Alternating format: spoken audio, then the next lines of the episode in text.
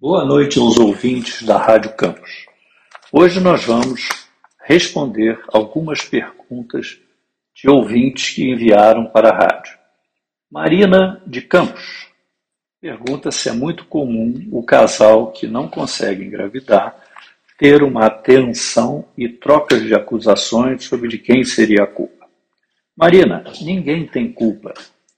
Nós temos um casal que seria considerado uma única pessoa. Esse é o paciente que se trata para conseguir engravidar.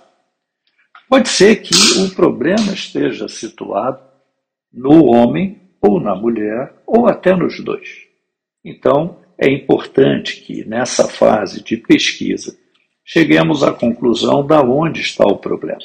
A partir daí, o casal deve empreender um tratamento conjunto. Se houverem algumas tensões no ar, o casal deve conversar entre si ou procurar um profissional que os auxilie a debelar essas questões emocionais. Outra pergunta é de Lúcio de Macaé, se é possível no laboratório ser gerado um bebê com síndrome de Down ou outra patologia.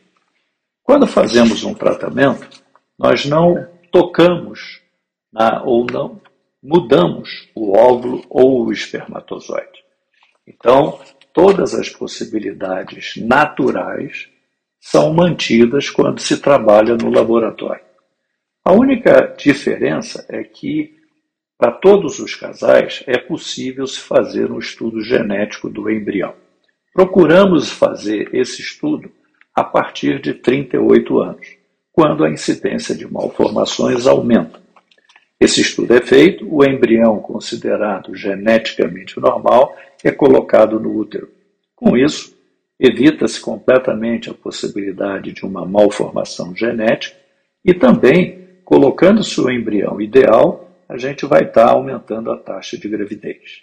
Uma boa noite a todos.